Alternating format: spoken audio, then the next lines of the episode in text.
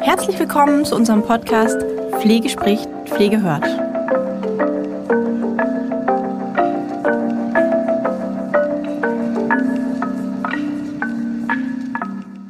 Hallo und herzlich willkommen zu unserer heutigen Folge von Pflege spricht, Pflege hört.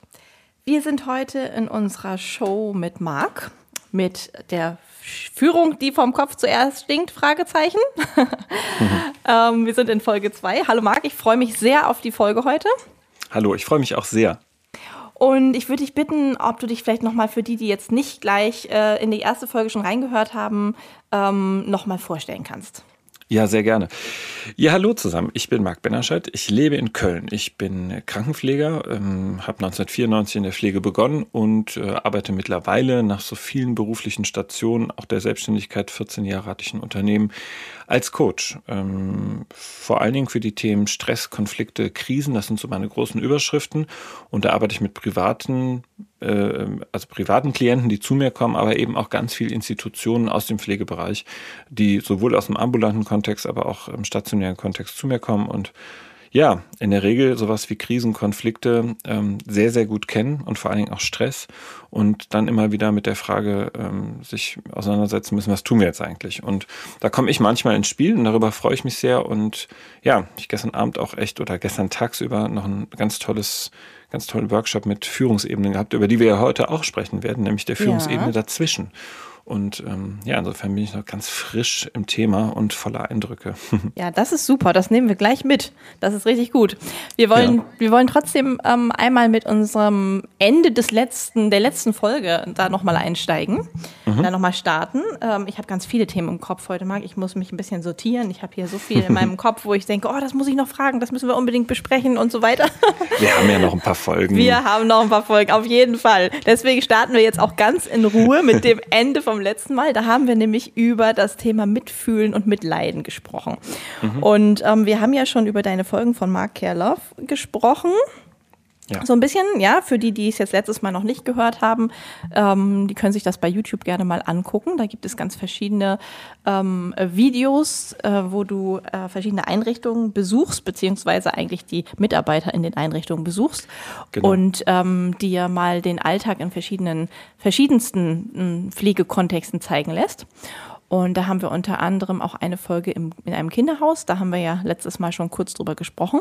Mhm. Und ich finde, da können wir super andocken mit dem Thema Mitfühlen und Mitleiden, weil das ist ja durchaus ein Unterschied. Absolut, absolut. Du, es ist so, ich habe ähm, in meiner, meiner Selbstständigkeit, ähm, auch davor schon, aber gerade auch in der Selbstständigkeit mich sehr viel mit psychosozialen Aspekten in der Pflege beschäftigt. Ähm, ich habe ja ambulante Intensivpflege gemacht und habe relativ schnell gemerkt, das funktioniert so nicht, wie es sonst üblicherweise irgendwie funktioniert, ja, in meiner Führungsaufgabe, wenn ich so klassisch ähm, unterwegs bin, weil ich habe ich habe es mit mit anderen äh, Systemen zu tun, mit äh, sehr viel komplexeren Geschichten, die zu Hause stattfinden, mit traumatisierten Familien und so weiter.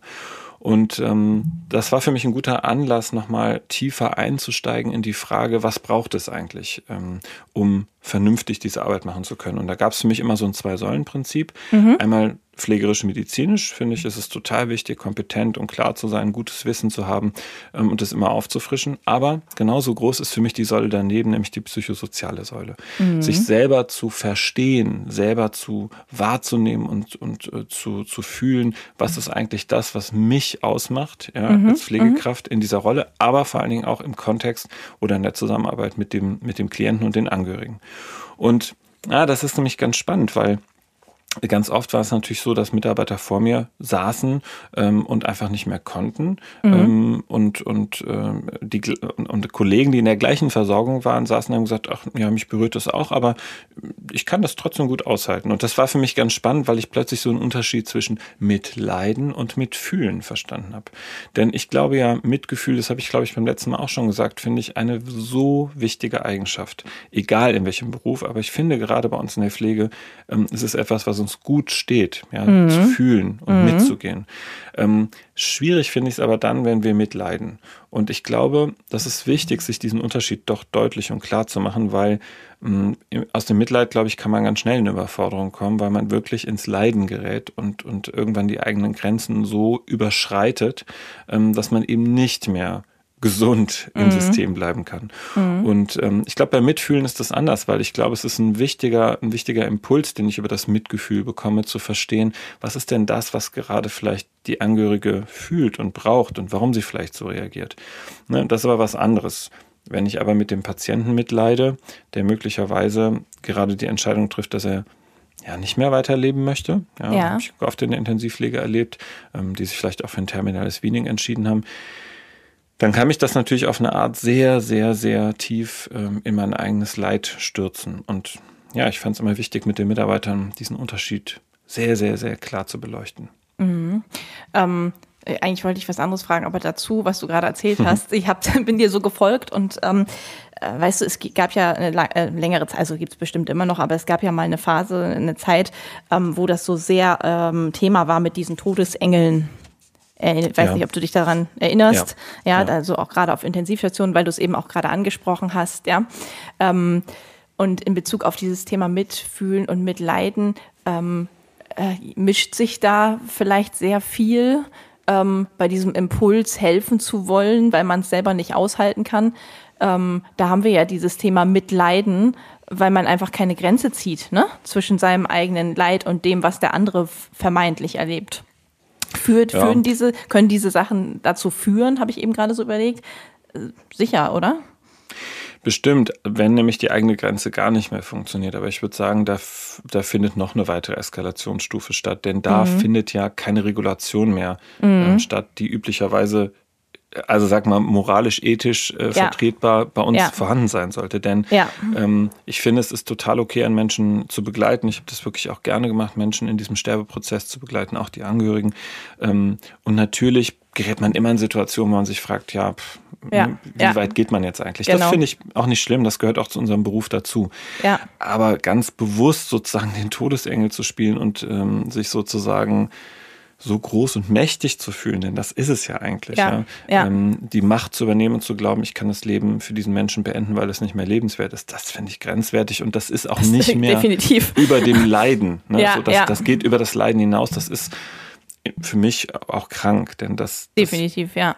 Ja, aber da, ich, halt finde, ich finde, das ist halt so ein, so ein schmaler Grad von, da fängt es mhm. an mit diesem vermeintlichen Mitleid oder mit diesem, mhm. ich leide mit, ja und, und dann ist die Grenze verpasst quasi. Ne? Das, mhm. das passiert ja so nicht. Wenn ich ein, ein Mitgefühl für jemanden habe, dann fange ich ja nicht an zu bewerten, ob ich da irgendwas äh, ja, drin zu suchen habe in irgendwelchen Entscheidungen. Ja. So, ja. Ähm, genau, also das geht, geht, geht viel zu weit, also sollte jetzt auch gar nicht. Ich hatte nur den Gedankenimpuls, manchmal passiert das, ja, das ist, ne?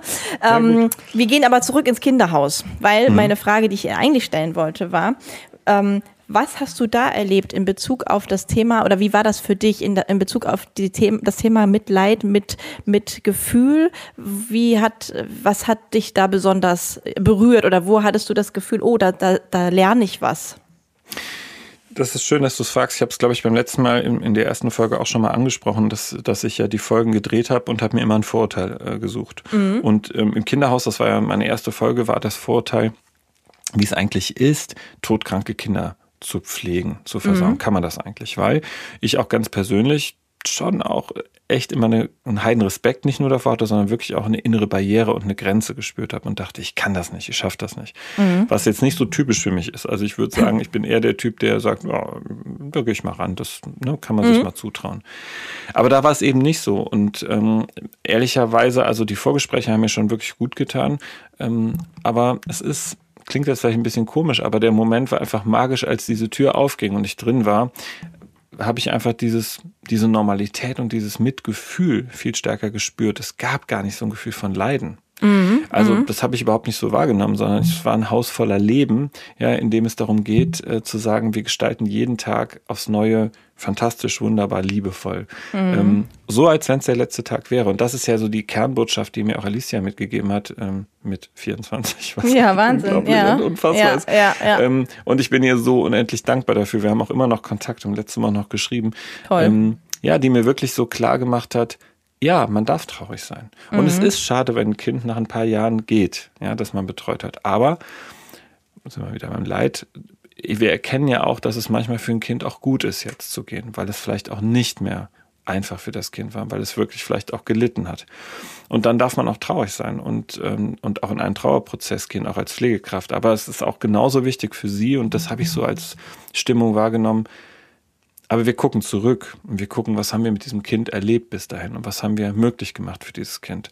Mhm. Und das finde ich ist eine Form von Mitgefühl. Also sie hat das so schön formuliert. Ich versuche jeden Tag, wenn ich dort bin, mir zu überlegen, was kann ich heute für dieses Kind tun, dass es ein schöner Tag wird. Und mhm. vielleicht auch der letzte Tag wäre, ja, was könnte ich dann Gutes tun? Das ist natürlich mega und, und ja. eine so irre Haltung, ja, die, die, die fast schon so normal wirkt, wenn man sie so hört. Aber wir alle, die so in diesem Kontext arbeiten und uns vorstellen, wie es ist, wenn man in so ein Haus geht äh, und so eine Arbeit macht, wissen, dass das nicht normal ist, so eine Haltung zu haben. Ja, und, äh, absolut.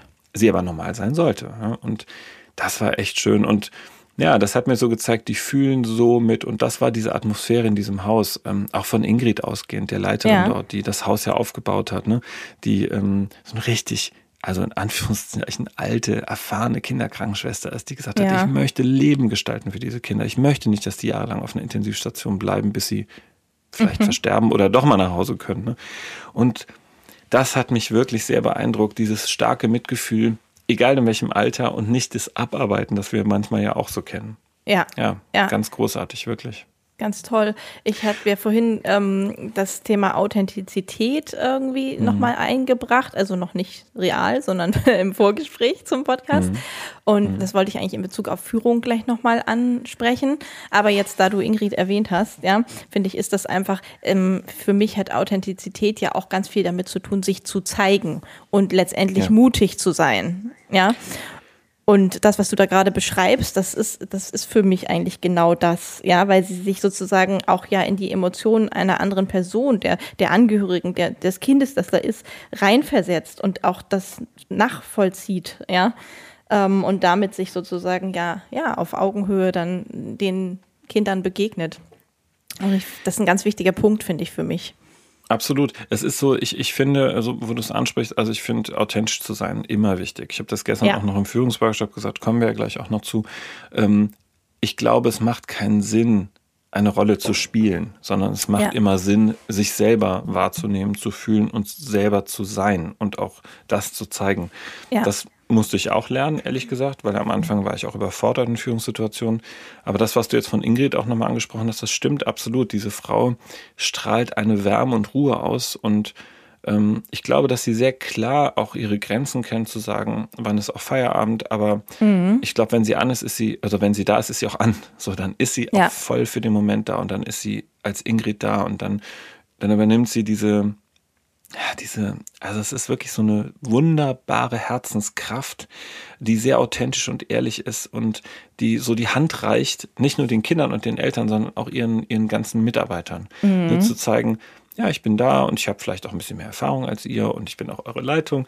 Ähm, aber am Ende sind wir ja alle für ein Ziel da. Und das ja. ist natürlich der, der Hammer, wenn du so einen Fokus setzen kannst als Führung, klar ja. zu machen, alles gut, wir sind ruhig, wir schaffen Krisen, äh, wir hm. gehen nach vorne, wo ist eigentlich das Ziel? Das bewundere ich sehr. Die hat mir, also Ingrid hat mich sehr beeindruckt. Wirklich. Mhm. Ja, das Ein hört man auch. Vorbild. Das finde ich, das finde ich total schön. Ich liebe das, wenn Menschen einfach irgendwie sagen können.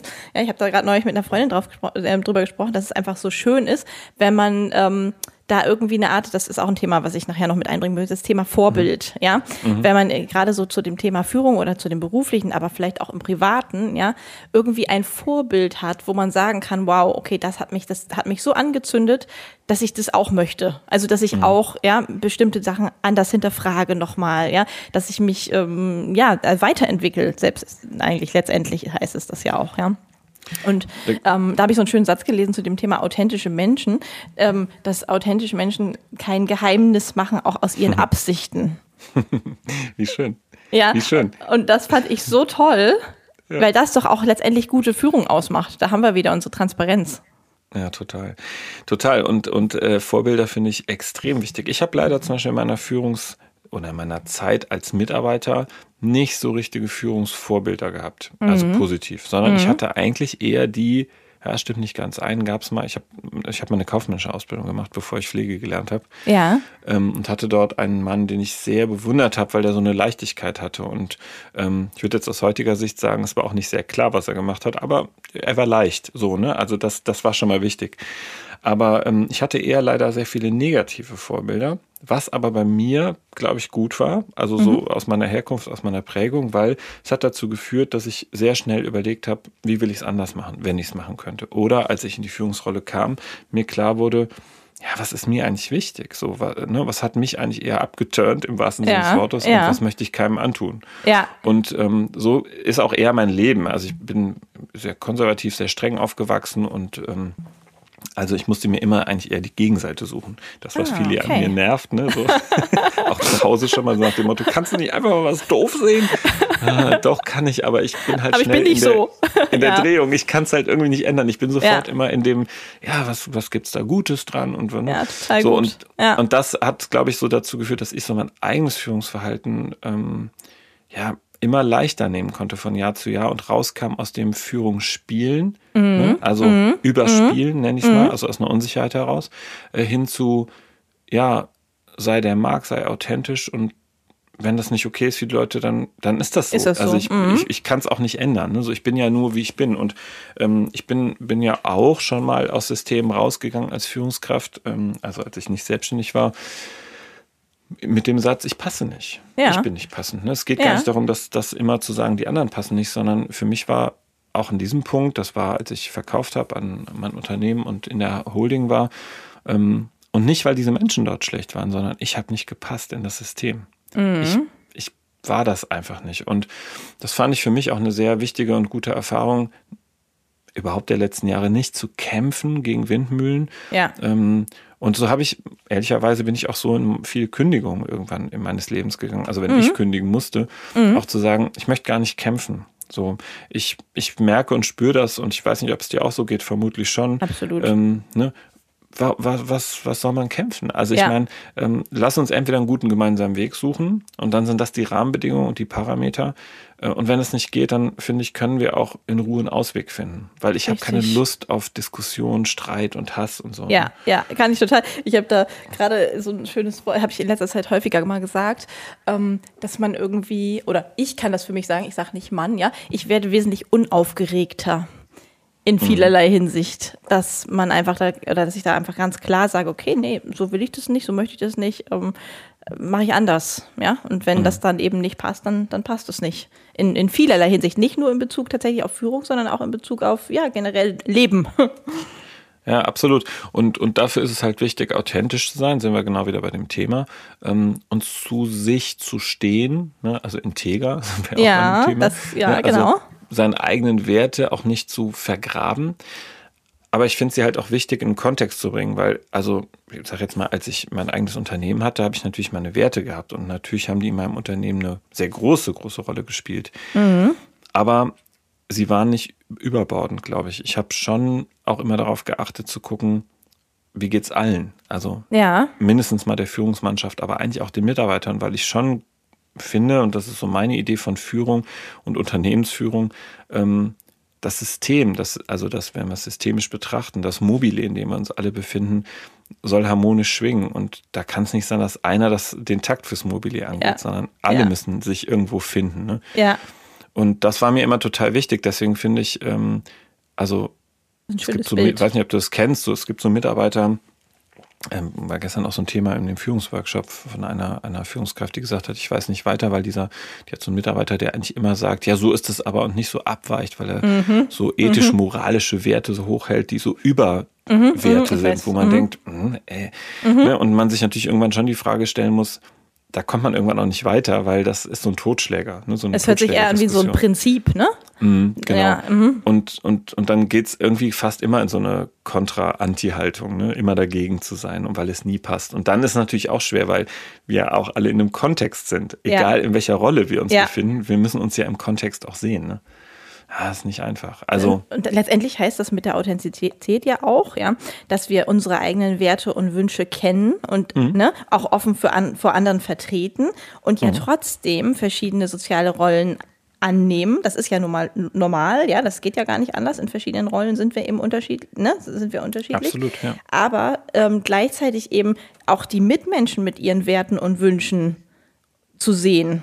Ja, und zu, ja. zu respektieren. Ich finde, da ist ganz viel, es hat ganz, ganz viel mit Respekt zu tun. Respekt ist ein sehr, sehr wichtiges und großes Thema und das, also ist, war mir auch im Unternehmen immer wichtig, es war für mich auch ein großer Unternehmenswert. Also neben Gerechtigkeit zum Beispiel auch Respekt. Mhm. Ähm, das ist leicht dahergesagt, aber äh, das, ähm, also ich sage jetzt mal, ich weiß gar nicht, ob ich es beim letzten Mal schon gesagt habe, es gibt ja so, so Führungskräfte, die werten ab. Ja. Also gibt es auch bei Nicht-Führungskräften, aber ich finde Führungskräfte, es gibt welche, die werten andere Menschen ab, ja. um sich leider größer zu fühlen. Ja. Und das war bei mir ein absolutes No-Go. Da war ich auch sehr kompromisslos und auch sehr hart. Ähm, da gab es eine Ansage zu. Und wenn ich gemerkt habe, die Leute bleiben in diesem Trott, dann habe ich die wirklich entfernt aus dem Unternehmen. Ja. Weil das ist für mich absolut undenkbar. Ja, es passt auch nicht zu meiner Idee von Führung, also auf Augenhöhe zu sein, miteinander was zu gestalten. Wenn es Menschen gibt, die dann aber sich größer machen über Abwertung. Oder die andere Gruppe haben wir auch gestern als Thema gehabt, die permanent eskalieren also die permanente ja. Eskalation bauen, damit sie sich besser spüren scheinbar ähm, oder immer im Fokus sind. Mhm, das sind so mhm. zwei Typen von Führungskräften, habe ich ein echtes Problem. Das ist das zweite hört sich so ein bisschen nach Drama an, nach künstlich Drama mhm. schaffen, oder? Ja, absolut, absolut. Immer eine schöne Krise und da ist noch was passiert. Und der hat das gesagt, gibt's ja auch bei Mitarbeitern gerne, ne? Ja. Die ja. dann immer sagen, ja, die, die alle sehen das so, ne? Ich habe gehört und die mhm. leiden total darunter, wo ich immer denke, mhm. ähm, da ist total da ist es total wichtig, authentisch als Führungskraft zu sein. Habe ich gestern nämlich auch gesagt. Ja. Nehmt die, macht das auf. Geht, geht hin, sagt, okay, ich nehme den Punkt jetzt auf, ich höre das, was du sagst, komm, wir gehen sofort in die Gruppe und klären das. so, also es gar nicht so groß werden zu lassen. Ja? Also bevor der Tsunami, also diese Welle an, äh, anflutet und groß wird, mhm. bin ich ja immer dafür zu sagen, okay, nehme ich ernst, nehme ich wahr, lass uns hören, was die anderen sagen. Ja. Bums. Genau. Das hilft und oft. Das hilft oft und manchmal, finde ich, ähm, sieht man dann auch, dass eigentlich was ganz anderes dahinter steckt. Ja, genau. Ja, ja die eigenen Bedürfnisse ganz oft. Ne? Genau. Und dieser Wunsch zum Drama hat ja auch häufig irgendwo eine Wurzel. Ne? Also ja. generell äh, bei Menschen, die da, da, da ist, das hat ja auch viel mit, mit Sinn, mit eigenem Sinn zu tun und mhm. ne, dem Erleben. Erleben, genau. Ja. Nur das muss man halt äh, sich dann auch fragen und ich habe für mich die Frage beantwortet, also als derjenige, der es dann auch entscheiden durfte, äh, letzter, letzter Stelle, dass ich das in der Organisation nur bis zu einem bestimmten Punkt toleriere. Also sowohl ja. Abwertung als auch Eskalation. Weil ich finde, es gibt auch etwas, was systemisch schädigt und es macht keinen Sinn. Weißt du, das ist ja, wenn wir jetzt wieder im Mobile denken und da immer jemand ist, der anfängt, ähm, an, an den einzelnen Fäden zu feilen, ja, und sie werden immer, immer dünner und man ist permanent dabei, das zu löten, zu kitten und, und Knoten zu binden, damit nicht alles auseinanderfliegt, dann habe ich ein Problem damit, weil das ist für mich ein Eskalationsbild. Mhm. Und da bin ich, äh, wissen bestimmt auch Menschen, die mich aus der Rolle kennen. Ähm, da kann ich sehr, sehr klar und auch hart werden, weil ich das, ich finde es einfach respektlos. So, ne? also ja egal, gut. warum die mhm. Leute es tun. Also ich, ja, ich habe ja, ja, auch ein Verständnis dafür, dass Leute bestimmt nicht nur bewusst so etwas tun. Aber das kann ich nicht alles lösen als Führungskraft. Da muss ich kann ich in ein Gespräch gehen und dann muss ich die Erwartung haben dürfen, dass diese Menschen auch daran arbeiten. Dann bin ich offen im Übrigen. Ne? Mhm. Ich bin für mhm. jeden offen, der an sich arbeitet. Äh, das äh, war, war noch so eine Frage von mir, die hast du jetzt mit beantwortet. Außer für ähm, Rassisten. außer, habe ich ein echtes, das, hab ich ein echtes totales Problem mit. Das kann ich sehr gut verstehen. Irgendwo sind Grenzen. Ne? Ja, Irgendwo total. Grenzen. Und ich finde, genau. Und, und das, das finde ich aber gut, dass du das ansprichst, weil genau da gibt es immer mal auch wieder Sachen, das ähm, weiß ich auch noch als Lehrer eben, dieser Aspekt mhm. oder, oder ne, als Unterrichtende. Es gibt Dinge, die kann man einfach auch cutten und im Keim ersticken. Die gehören mhm. da nicht hin.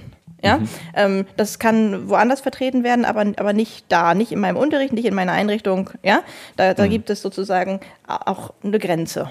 Und ja. ich finde, das ist auch in, Ordnung und völlig äh, erlaubt, weil damit ähm, zeigt man letztendlich auch wieder Respekt ja. in, in, ne? in letzter Hinsicht.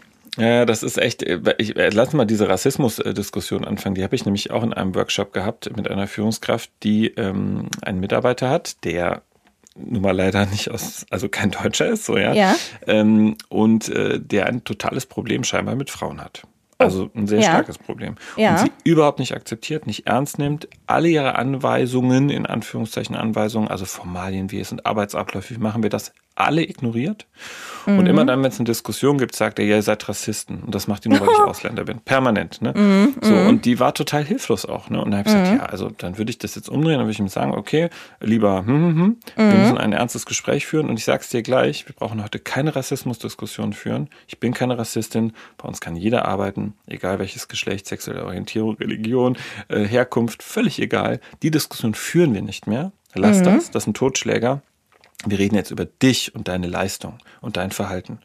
Und ähm, also um das vorher schon im Keim zu ersticken, weil das sind diese berühmten Totschläger. Ja, ne? ja. So einer, ein anderer Totschläger ist ja auch gerne, ja, da habe ich keine Zeit für. Die Zeit fehlt. Ja, ja, oh, das, ist, das, keine das Zeit. ist mein Lieblingsargument. da da, da sage ich immer schon zu meinem, äh, habe ich immer zu meinem ersten Kurs gesagt, ja, das, das darf ich eigentlich so gar nicht sagen, mache ich jetzt trotzdem, ja.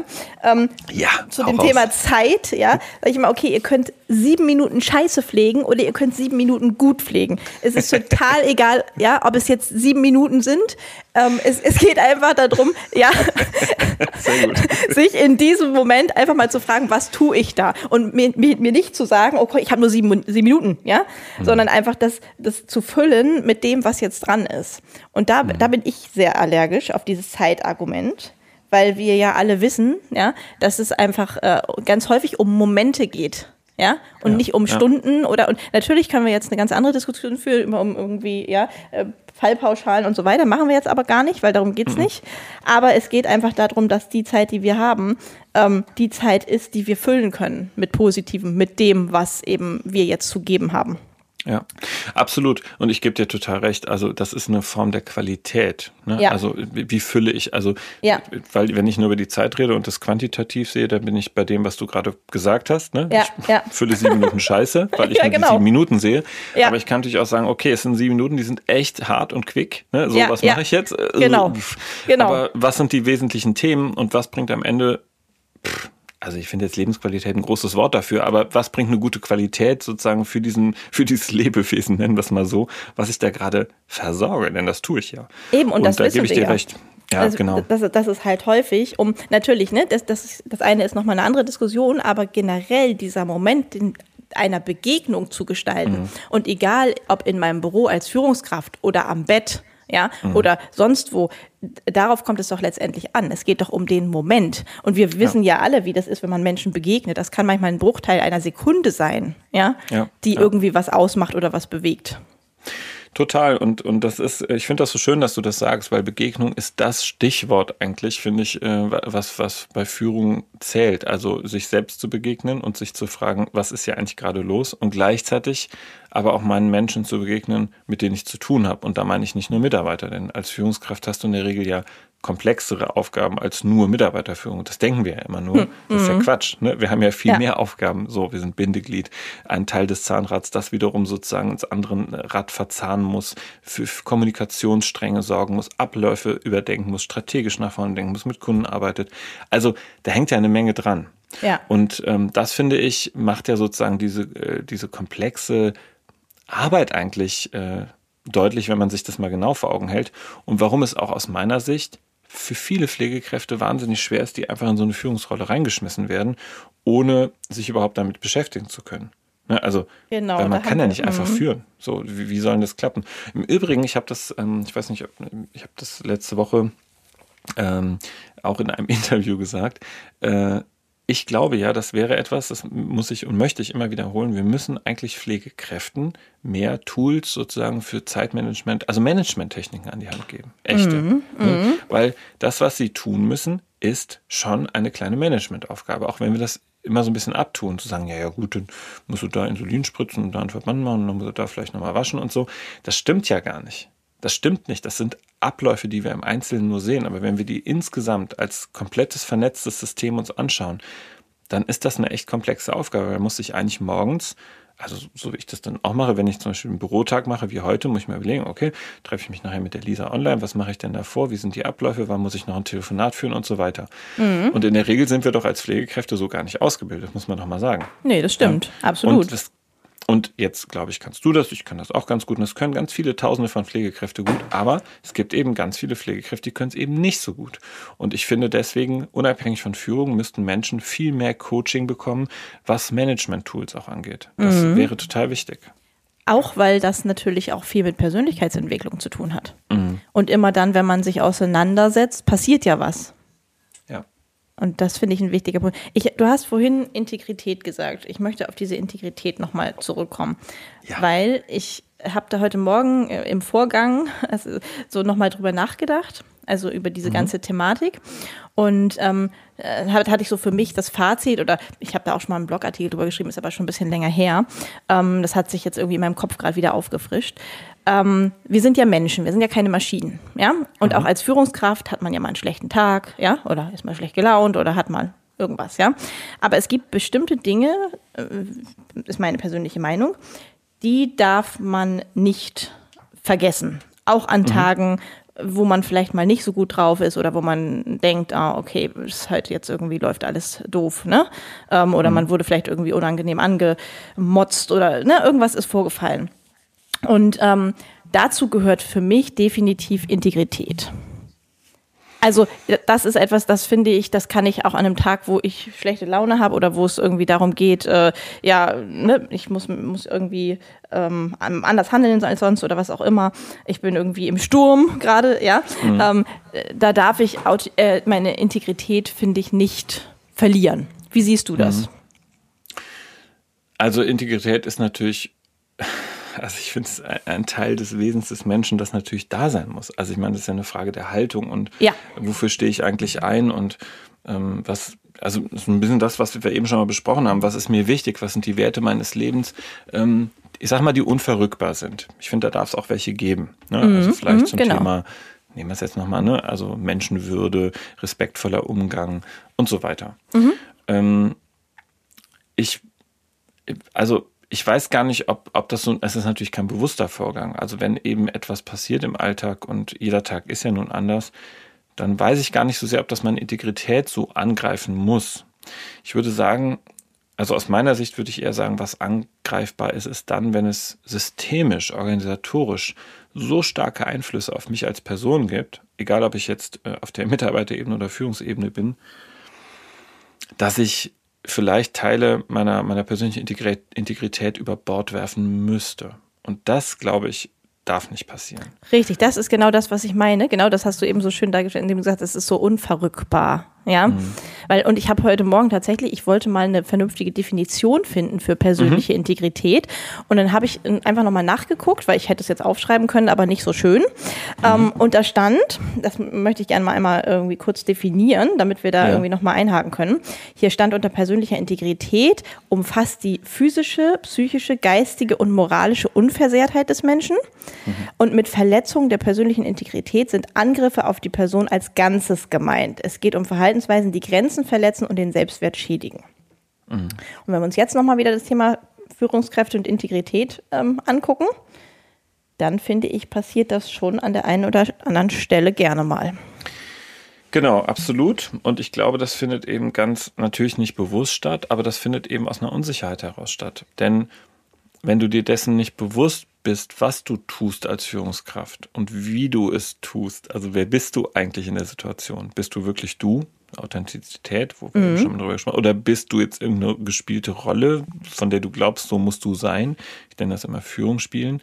Mhm. Dann ist natürlich, ähm, ich sag mal, die Gefahr höher, wenn du nicht bei dir bist und wenn du nicht authentisch bist und wenn du dich nicht mit Werten auseinandergesetzt hast. Mhm. Ich habe das dir, glaube ich, beim letzten Mal auch gesagt. Mir ist es immer total wichtig, auch die, die Menschen, die ich coache, gerade in den ersten, ersten Malen, zu fragen, was ist denn für dich eigentlich Führung?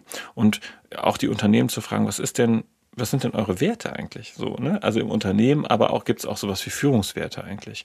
Manchmal gucken die mich dann an, dann holen die irgendwelche Leitbilder von den Wänden, ne, die verstauben. Das meine ich natürlich nicht, weil das nee, ist ja absurd. Ne? Das sind ja, ja also ja. das ist das Qualitätsmanagement, das wir alle vorhalten müssen und schreiben irgendwas da rein.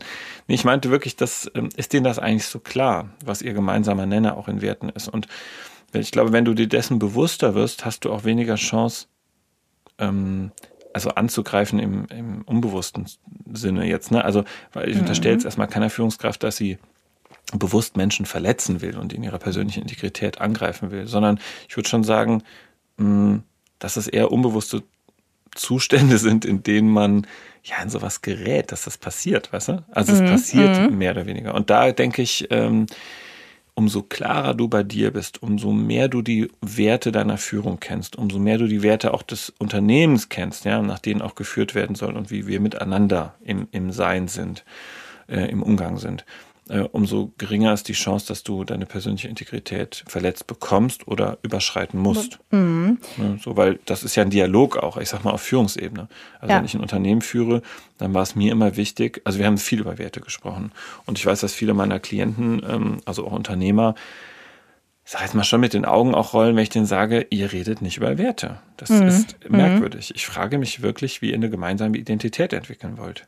Ja. Ne, weil das ist ja nichts anderes als in Familien. Also zum Beispiel bei uns in unserer kleinen Familie, ich habe ja einen Mann und zwei Kinder, ähm, gibt es ein paar Werte, die sind wichtig. Mhm. Und ähm, ich sag mal, ehrlich zu sein, ist uns extrem wichtig. Äh, und vor allen Dingen fürsorglich zu sein. Also für andere Menschen die Tür aufzumachen. Ja, mein Mann hat mal irgendwann so schön gesagt, da waren wir Weihnachten unterwegs, da waren wir noch alleine ohne Kinder ähm, und waren bei seinen Eltern. Und das, es war einfach wahnsinnig anstrengend. Es war der 25. abends und wir wollten noch nach Hause fahren oder am nächsten Tag. Und dann sagte er, nee, ähm, ne, eine Freundin hat sich gemeldet, der geht's nicht gut. Ähm, wir fahren heute schon nach Hause, dann die will morgen gerne vorbeikommen. Und ich habe so gemerkt, dass ich irgendwie dachte, oh, nicht, oh, ich kann irgendwie auch jetzt nicht und ich will nicht und so. Und dann hat er gesagt, aber wir wollen doch ein offenes Haus haben. Mhm. Und das meine ich damit. Also es gibt einfach so ein paar Grundwerte, über die muss man diskutieren dürfen. Und ja. so wie wir das bei uns in der kleinen Familie machen, zu sagen, ja, es, jeder hat sein Recht und jeder muss auch auf sich achten und wir achten aufeinander. Ähm, so muss es, glaube ich, auch in Organisationen verstanden werden, wenn ich über Wertediskussionen spreche. Was ist denn eigentlich unser Wert in der Organisation? Wie gehen wir denn eigentlich miteinander und mit unseren Klienten, Patienten, Kunden, wie auch immer wir sie nennen wollen, um? Das ist ja, das ist ja eine mhm. wichtige Frage. Die kann man ja nicht einfach nicht stellen. Ne? Und das kommt mir ehrlich gesagt immer zu kurz. Ja, mir auch. Das finde ich gut, dass du das ansprichst, weil genau das, was du vorhin gesagt hast, mit was ist denn unverrückbar? An welcher Stelle können wir vielleicht ähm, Kompromisse machen oder wo können wir sagen, okay, jetzt ist hier das Thema, keine Ahnung, keine Zeit oder wir haben eine besondere Situation oder was auch immer. Und wo halten wir daran fest, weil es einfach sozusagen die Säule ist, die alles zusammenhält. Mhm. Und ich finde, da ist es halt, sind es halt die Werte, die man definiert hat, die man lebt. Und nicht, weil man daran festhält, so wie du das vorhin beschrieben hast, ja, dass man da irgendwie an irgendeiner mhm. merkwürdigen Moral festhält, mhm. sondern ähm, das, da geht es ja um Sachen, die man wirklich fühlt und die gelebt werden sollen.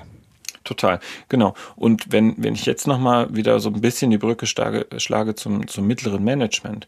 Also wenn ich keine Klarheit, keine, keinen Kompass, Wertekompass in der Tasche habe und weiß, auf welchem Fundament bewege ich mich eigentlich, wenn wir es mal als Fundament sehen wollen, dann wird meine Führung dazwischen, ne? also von, wenn ich weder ganz oben bin, noch sozusagen unten, sondern auf dieser mittleren Führungsebene, echt eine Herausforderung. Die wird wirklich schwierig. Und dann fange ich an, selber zu konstruieren. Und das, glaube ich, ist schwierig. Mhm. Da lass uns mal in die mittlere Führungs Führungsebene gehen. Wir haben ja, ja. vorhin schon von sozusagen, ich sage das mal, das kann man auch rassistisch verstehen, ist es aber nicht gemeint, denen dazwischen. Ja, das sind so mhm. die dazwischen. ja, und das ist gar nicht so, so gemeint, weil das ist eine ganz, ganz schwierige Rolle. Also ich weiß es auch, ja. ich habe ja auch mal angefangen, ja, und äh, war auch mal erst WBL, dann PDL, dann Einrichtungsleitung und so weiter und, und kenne die, die dazwischen Geschichten. Und ähm, ich finde, dass die Dazwischengeschichten eine besondere Herausforderung darstellen im, im Bezug auf die eigene Persönlichkeit. Und das, was du vorhin gesagt hast, dass da eigentlich diese Management-Werkzeuge ähm, auch viel, viel mehr vermittelt werden müssten, ähm, das finde ich total. Und also gerade in der Rolle, weil da bist du einfach so sehr Kollege und gleichzeitig aber auch so sehr alles andere, das ist mhm. wirklich schwierig oder eine Herausforderung.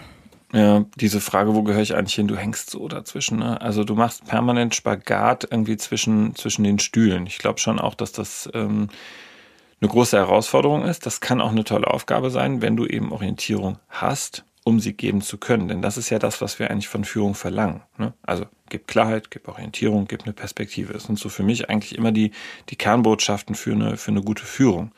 Ähm, wenn ich das aber selber gar nicht bekomme und wurstel mich so durch, ja, dann pff, wird schon echt schwierig. Ne? Also Orientierung geben, ja, gute Idee. Aber wie eigentlich? Ne? Und, und das ist so, das ist auch mein Appell an, an sagen wir wieder, das Top-Management. Du musst für eine gute Kultur der Kommunikation, des Austauschs, des Miteinanders sorgen, damit diese Menschen eine echte Chance haben, in die Führung zu kommen. Dazu gehört es natürlich auch, ne, dass man als, sag mal, Dazwischenposition mh, mm, genau hinschaut. also ich sage jetzt mal, in meinem Coaching arbeite ich ganz oft auch mit Glaubenssätzen. Und die Frage ist, ich kann führen, ich möchte führen, ich darf führen. Das sind für mich drei ganz unterschiedliche Dinge. Ähm, und Viele denken, sie können führen im Übrigen.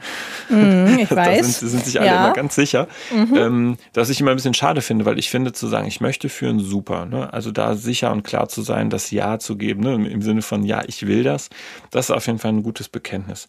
Ähm, zu schnell ins Ich kann führen zu gehen, finde ich schwierig, weil ähm, also ich würde natürlich auch von mir sagen, dass ich führen kann. Aber ich bin einfach noch neugierig und offen. Und ich würde sagen, es gibt immer neue Ideen und, und ich, ich, ich erlebe auch immer wieder neue Dinge. Auch wenn ich als Coach unterwegs bin, wie gestern, mhm. habe ich das Gefühl, ah, cool, das ist ein Impuls, ähm, der ist spannend. Ähm, ne, wo, wo die Unternehmerin gestern gesagt hat, ja, aber da haben wir doch schon mal überlegt, das. Und ich dachte, ja, genau, das ist der Klassiker, ne? Äh, den, den muss man äh, immer wieder wiederholen. Das macht Sinn, um Sicherheit zu geben, Struktur zu geben. So, ähm, aber das, das Möchten ne, ist das eine, das Können ja, also da finde ich, ähm, übernehmen sich viele zu viel, weil sie aber auch vielleicht eine Erwartungshaltung spüren, die nicht ganz äh, gerecht ist und weil sie vielleicht auch so ein bisschen ziellos reingedonnert werden. Ne? Ich, ich glaube ja immer, dass es wichtig ist zu sagen, okay, wenn du anfängst, was sind so Meilensteine, wann setzen wir uns hin, wie gucken wir? Ich habe immer versucht, meinen Führungskräften regelmäßig Feedbackgespräche zu führen, zu sagen, okay, wo stehst du gerade? Und regelmäßig heißt für mich, ich habe eigentlich mit denen die Woche begonnen, montags, und überlegt, was steht an? Was ist dein Tagesplan? Was steht für die Woche an? Und habe eigentlich auch die Woche spätestens so beendet ungefähr gefragt, okay, wo stehst du? Was ja. ist dir gelungen oder nicht? Manchmal haben wir auch mitten in der Woche wieder ein Gespräch geführt und geguckt, ne? also feinjustiert. Also ich glaube, dass das wichtig ist. Denn eigentlich brauchst du doch den Austausch, um Orientierung zu bekommen. Ja. Du kannst ja nicht einfach reingehen. Und dann gibt es aber tatsächlich auch für mich ganz oft die Frage, nicht nur bezogen auf Führung, weil das können, möchten, dürfen, hat in vielen Glaubenssätzen eine hohe Bedeutung. Ich arbeite ja in diesem mentalen Coaching stark. Ähm, ich darf führen, kann totalen Stress auslösen, weil wenn du eigentlich gar nicht die formelle Erlaubnis, also die informelle Erlaubnis hast, ne, dann hast du ein echtes Problem. Denn da, auch das gehört dazu, dass Führungskräfte auch wirklich abgeben müssen an die nächste Führungskraft. Und wenn du dazwischen stehst und hast nicht ganz das Vertrauen, das spüren viele. Also ich habe hab einige Coaches, die so auf einer mittleren Ebene sind, ähm, die spüren, und das stimmt nämlich auch, dass die direkte Führungskraft drüber, vielleicht sogar Geschäftsführung, Pflegedirektion, ihnen nicht ganz vertrauen. Und das ist natürlich ein Desaster. Also mhm. dann brauchst du es eigentlich nicht machen, weil dann würde ich sagen, dann nimm ihm die Position weg, mach selber oder setz jemand anders drauf. Aber so ist das einfach gemein, weil dieser Mensch wird sich total abarbeiten und er wird in Fehler grätschen. Ne? Ja. Also die Wahrscheinlichkeit ja. ist zu hoch. Das ist sehr gemein, weil ähm, man vergisst ja auch, dass da ein Team drunter ist. Viele Top-Führungskräfte denken dann, ja, ich bin doch im Kontakt, ich habe die schon alle im Blick und ich kriege das schon alles mit. Das finde ich immer so ein bisschen überheblich, wo ich denke, mhm. naja, mhm. Äh, aber du verlierst auch einen Menschen auf ja. der anderen Seite, den ja. du in eine echt beschissene Führungssituation bringst und das ist nicht fair. Und deswegen finde ich es immer ganz wichtig, sich zu fragen, möchten, können, dürfen, können, dürfen, möchten. Also in allen Varianten immer hoch und runter durchzuchecken, ist nicht verkehrt. Hilft viel. Mhm. Hat es auch was mit Vertrauen stärken zu tun? Also mhm. du hast ja gerade gesagt, okay, ne, hast das Beispiel angeführt quasi gerade. Und ähm, wenn wir jetzt mal noch mal eine Führungsebene wieder höher gehen und die Aufgabe definieren sollen, sollten, mhm.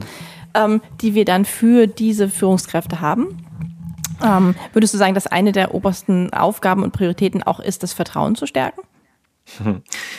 Absolut, weil das ist ganz lustig, wenn ich arbeite viel mit Aufstellungen ne, in, mhm. in, in Führungsteams, wenn wir mhm ja, so Situationen auf oder, oder betrachten, wo sie einfach nicht mehr weiterkommen. Also wo klar ist, pff, irgendwie, ja, ich habe keine Idee mehr, ich werde nicht akzeptiert von einer Mitarbeiterin oder die legt mir immer Steine in den Weg, die geht immer wieder zu meiner direkten Leitung und beschwert sich über mich, sowas. Ähm, und wenn ich in diesen Aufstellungen bin und wir an einen Punkt kommen, wo wir dann die direkte Führungskraft ne, von, von diesem mittleren Dazwischenmanagement ähm, stehen haben, dann ist es oft wirklich sichtbar, dass, dass na, oft nicht, aber dass manchmal schon dieses Vertrauen fehlt, das, was ich eben ausgesprochen habe, dass der Platz einem nicht wirklich frei gemacht wird, sondern dass man signalisiert, ja, du hast die Position und mach das mal, aber es dann zu füllen und zu fühlen, zu sagen, und komm an meine Seite. ich stehe auch neben dir und ich bitte dich, ne, äh, dich neben mich zu stellen, im wahrsten Sinne des Wortes, und gemeinsam mhm. mit mir weiterzuführen. Und ich gebe dir das Vertrauen und ich gebe dir auch die Aufmerksamkeit. Ich leite das manchmal an, habe das gestern auch in einer Situation gehabt, in der ich dann ähm, also den Protagonisten erst gebeten habe. Ne? Also kannst du vielleicht mal, mhm. das war dann in dem Fall Geschäftsführer, kannst du ähm, dieser Führungskraft sagen, ich habe, ne, also vertraust du der? Ja, vertraue ich. Okay, kannst du ihr das sagen? Ja, das war schon schwer. Das ist echt die Überwindung. Mhm. Obwohl es der Protagonist war, gemerkt, wie schwer das war, das zu sagen. Ich sag, okay, mhm. was brauchst du denn, um das sagen zu können? Und das war ganz lustig. Dann hat nämlich, und das finde ich auch im Wechselspiel wichtig, hat, ähm, hat er dann gesagt, naja, ich würde es sagen, wenn ich weiß, dass sie es auch wirklich will. Aha. dachte ich, ja. okay, spannend, gut. Und dann habe mhm. ich wieder ne, die andere, die Protagonistin angeguckt, um die es halt ging und habe gesagt, also immer nur Protagonisten, die anderen sitzen ja drumherum und gucken zu, die wirklich Betroffenen. Ja. Und ähm, habe dann gesagt, okay, was denkst du denn? Willst du es wirklich? Und das war ein kurzer Schnaufer und dann sind wir das so durchgegangen, ganz in Ruhe und gesagt, was, was blockiert denn jetzt gerade, um das, dass du es nicht sagen kannst, weil sie konnte es nicht sagen. Mhm. Und dann hat sie gesagt, ja, weil wir das Vertrauen, also es wurde so ein bisschen ein Wechselspiel, weil sie gespürt hat, ich, ich habe Angst loszulassen und zu sagen, ich will wirklich, mhm. weil ich Angst vor der Zurückweisung habe mhm. dass mir nicht der Platz gegeben wird. Und als das dann klar wurde ne, und dann wiederum der Geschäftsführer sagen konnte, doch, doch, also ich meine das ernst. Also hm. ich, ich, gebe dir diesen Platz, wenn ich weiß, dass du es willst. Aber ich muss es erst hören. Ich, sonst kann ich es nicht. Hm. Und das fand ich gut. Das war sehr mhm. ehrlich. Mhm. Und dann setze ich ja auch die echten Protagonisten rein.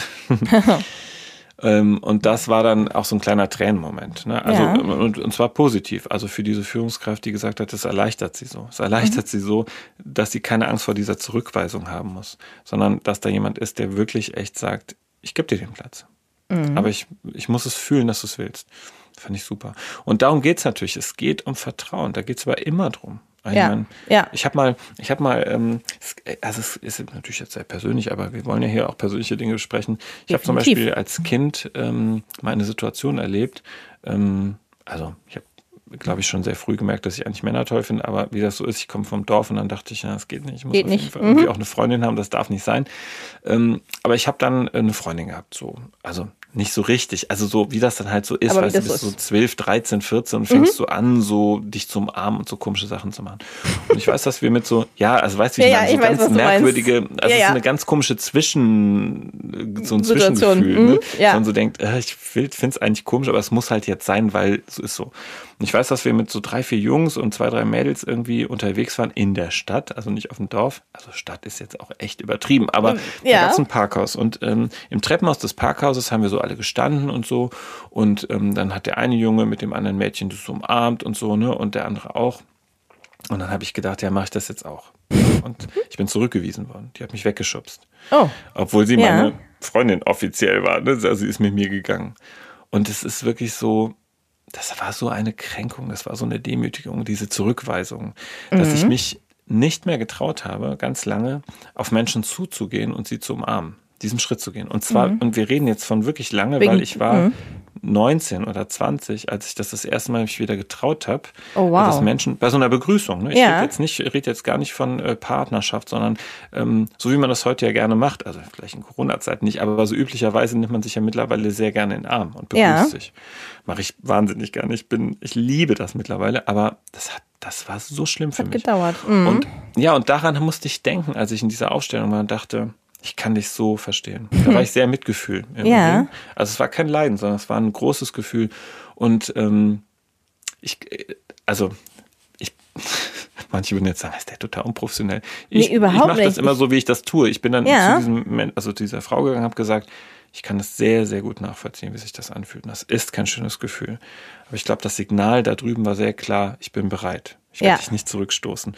Und dann war das so schön, weißt du, dass, dass sie dann sagen konnte, ja, ich, ich will das. Ich will das von Herzen gerne. So. Aber das sind doch gerade diese schönen Momente und ich finde, das ja. sind auch im Coaching schöne Momente, ja? ja? Egal auf welcher Seite, weil das einfach auch so eine, das bringt da auch so eine Tiefe rein und so eine Wertschätzung mhm. von ich verstehe dich. Und zwar nicht, dass man jetzt irgendwie denkt, oh, jetzt kann ich, nutze ich das, um meine eigene Geschichte zu erzählen, sondern einfach dieses tiefere, ich verstehe dich. Mhm. Ja, weil man, weil man da mitfühlen kann, weil man bestimmte Dinge ähm, kennt, erlebt hat, ähm, ja, weil das Schlüsselmomente sind und ich finde, das macht auch eine gute, eine gute Begleitung aus. Das kann man Find ich nicht, kann man anders nicht transportieren, finde ich. Ja. Finde ich auch. Ich bin wirklich immer sehr persönlich auch mit meinen Geschichten, also auch Ja. mit meinen Niederlagen. Also ich gehe sehr offen äh, in Coachings, also war auch, ne, auch gestern für mich total klar zu sagen, da habe ich echt früher mich echt ausprobieren müssen, habe auch viel Murks gemacht und es war einfach nicht gut und es war auch nicht nett und es war auch nicht würdevoll und so.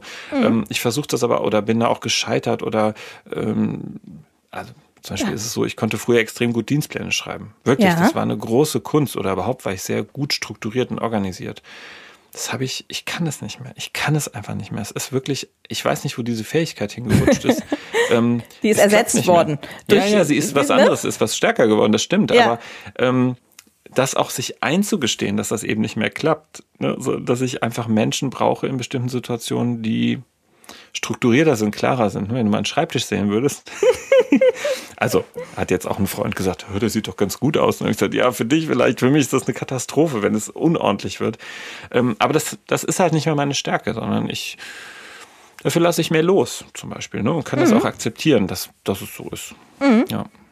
Ich- Und das zu teilen finde ich super, super wichtig. Und das finde ich auch eine schöne Erfahrung. Und das ist für mich auch wieder Mitgefühl, so wie du es eben gesagt hast. Ja, das finde ich auch. Und das macht, das macht es ja letztendlich auch wieder aus, diese Begegnung. Ja, also ich bin ein, wirklich auch ein großer Fan. Ich habe ich hab so einen schönen Kalender. Ja, jetzt kommen wir mit Kalendersprüchen, aber ist egal. Den, den schleppe ich schon seit zehn Jahren mit, glaube ich. Ja, also ich ähm, bin überhaupt kein Messi. Ich bin sehr, sehr gut im Aussortieren, aber es gibt so zwei, drei Dinge, ja, die, äh, die sind mir irgendwie wichtig. Und dieser Kalender gehört tatsächlich dazu. Den habe ich tatsächlich auch mal von einer Schülerin geschenkt gekriegt ähm, die gesagt hat, irgendwie passt der zu Ihnen. Und tatsächlich, der passt auch. Ich mag den auch, mag den auch total. Und ähm, da ist ein, gibt es eine Seite, auf der steht, jeder Moment des Suchens ist ein Moment der Begegnung. Ja? Und dass man im, in Begegnung, also jetzt auch in Bezug auf Beziehung, ist jetzt ein ganz anderes Thema, aber wir waren ja jetzt schon sowieso rübergeschwappt zu solchen Dingen, ja. Kann man ja auch sozusagen die Beziehung nehmen zu dem, zu dem Mitarbeiter. In, ne? Wir haben ja alle Beziehungen untereinander. Ähm, dass man nicht sozusagen die Beziehung suchen soll, sondern die Begegnung, weil Begegnung ist immer wieder neu. Ja, sehr, Und sehr das, schön. das finde ich einfach total toll. Also nicht jetzt in Bezug auf Partnerschaft nur, sondern in Bezug auch auf generell menschliche Begegnung und auch auf professionelle Begegnung. Weil das ja wieder assoziiert, dass man im Moment ist. Mhm. Und dass man sozusagen den Menschen in dem Moment wahrnimmt mit seinen Bedürfnissen und Wünschen und nicht ähm, sozusagen woanders ist. Weißt du, was ich meine? Mega.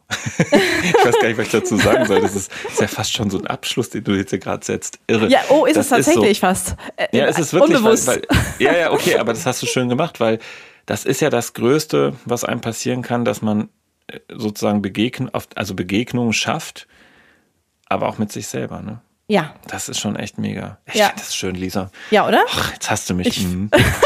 Das ist gut, dann haben wir uns. Perfekt.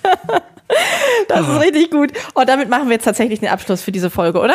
Sehr, sehr gerne. Das ist ein Und, schöner äh, Abschluss.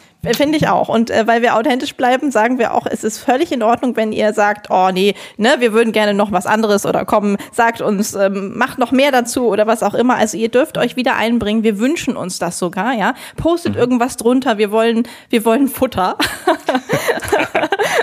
sozusagen, um weiterzumachen und um auch zu sagen, okay, was, ne, was können wir euch denn noch Gutes tun? Was möchtet ihr hören? Ja, damit verabschieden wir uns von der heutigen Folge, von euch. Vielen ganz Dank, Marc. Ja, das ist total schön. schön. So, so, Ja, wollte, ich so wollte ich hier heute rausgehen. Lass uns beim nächsten Mal noch mal kurz über Begegnungen sprechen. Das ist, das ist Ja, ein echt cooler, unbedingt. cooler Aspekt.